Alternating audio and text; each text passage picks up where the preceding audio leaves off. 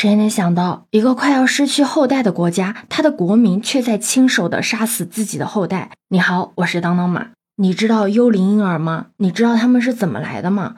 在韩国，婴儿出生之后呢，是并不会被强制要求申报登记的，而就是因为这一个制度的漏洞，直接导致了幽灵婴儿的产生。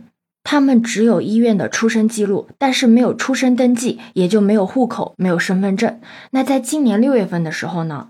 韩国水源市爆出了一起震惊全社会的杀婴案。事情的起因是韩国某监察机关偶然的发现了水源市有两名幽灵婴儿，就是有出生记录，但是没有进行出生申报嘛。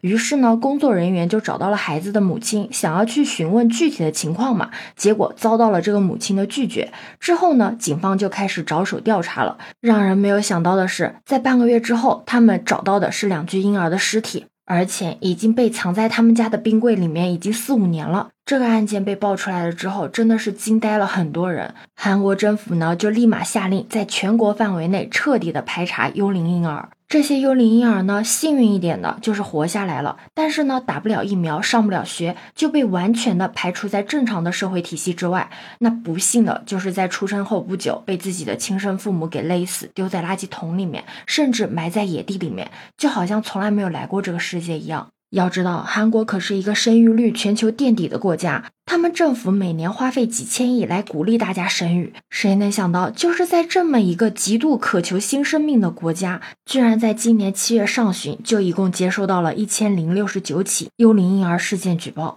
其中有三十四个人已经确认死亡，还有七百八十二个孩子生死不明。而在这些幼龄婴儿被害案中，经济困难、无力支付堕胎费用、没有办法赡养小孩，是父母杀婴的主要原因。另外，还有意外怀孕的单身母亲，还有因为担心社会舆论杀掉婴儿，和因为疏忽照料而导致婴儿死亡的。到底是什么样的原因造成了这样的悲剧呢？你知道吗？韩国简直就是厌恶儿童的重灾区。他们除了有这种极端的杀婴事件，还有无处不在的厌童情绪。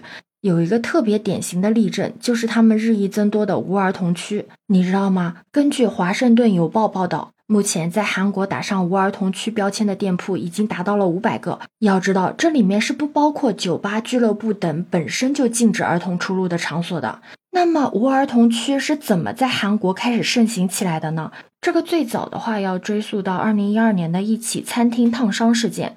那事情的起因呢，是一位孩子的母亲，她在网上发帖说，餐厅的员工在倒热汤的时候把自己的孩子给烫伤了，然后一句道歉都没有说就离开了。当时呢，愤怒的网友纷纷出来指责这个肇事者。但令人没有想到的是，监控曝光后，大家才发现，原来事故的起因啊，是因为这个小孩在餐厅乱跑，撞到了服务员。你想啊，这不舆论立马就反转了吗？网友们立马把矛头对准了这名母亲，甚至还造出了一个新词，叫“妈虫”，就是专门用来嘲讽那些不好好照顾孩子的妈妈的。那后来，随着关于熊孩子和熊孩子的父母的讨论变得越来越多。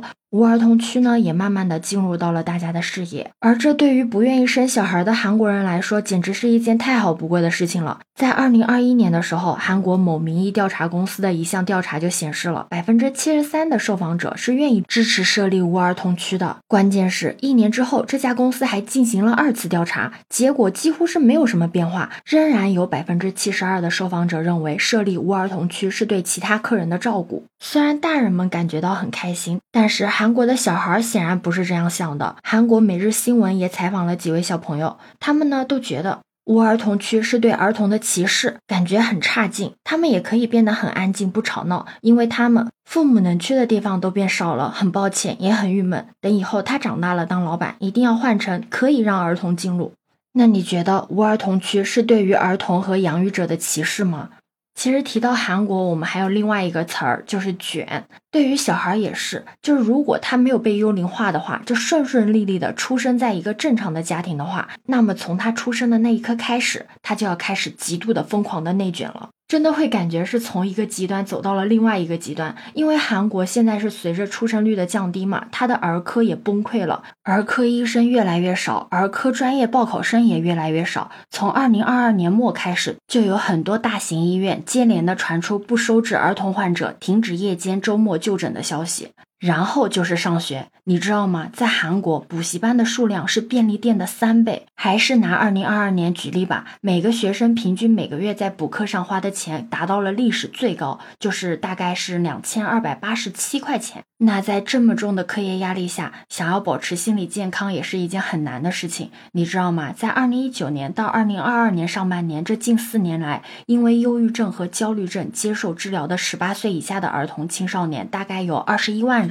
而在韩国青少年的死亡原因中，排名第一的是自杀。就算他顺利的出生，然后熬过了地狱模式的高考，考上了大学，毕业之后呢，也很有可能会因为找不到高薪的工作，加负担不起高昂的生活费而变得负债累累。那根据调查表明呢，有超过五分之一的韩国年轻人在负债生活，资源匮乏、竞争激烈、高度紧张的经济和精神压力，这些都是韩国生育率逐年降低的原因。你可能会说，那没钱人不生，有钱人就生得多啊？那你可就是有点低估韩国人了。因为在二零二三年，韩国经济新闻对八百名二十五到四十五岁的男女结婚生育观念进行了一个问卷调查，你知道吗？调查结果显示，月薪在一千万韩元以上的高收入层中，也有百分之六十一的人表示不想生孩子，而原因呢，就是因为不想被育儿束缚。认为必须生育的二十多岁的女性占比仅仅只有百分之十点二，比同年龄层的男性占比少了百分之二十五点三。不过想想韩国女性不想生育的原因啊，也很明显，因为牺牲实在是太大了。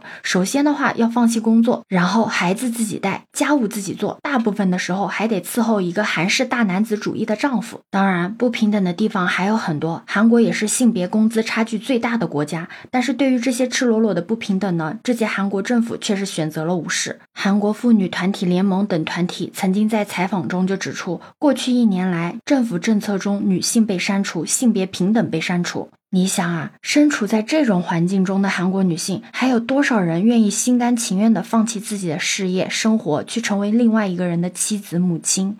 又有多少人能有信心，在一个将全职妈妈视为妈虫的社会里面，在一个到处都是无儿童区的国度里面，养育自己的下一代呢？对此，你有什么看法呢？可以把你的想法留在评论区哦。如果你喜欢我的话，也可以在我们常用的绿色软件搜索“当当马六幺六”，就可以找到我哦。欢迎你的订阅、点赞、收藏、关注。这里是走马，我是当当马，拜拜。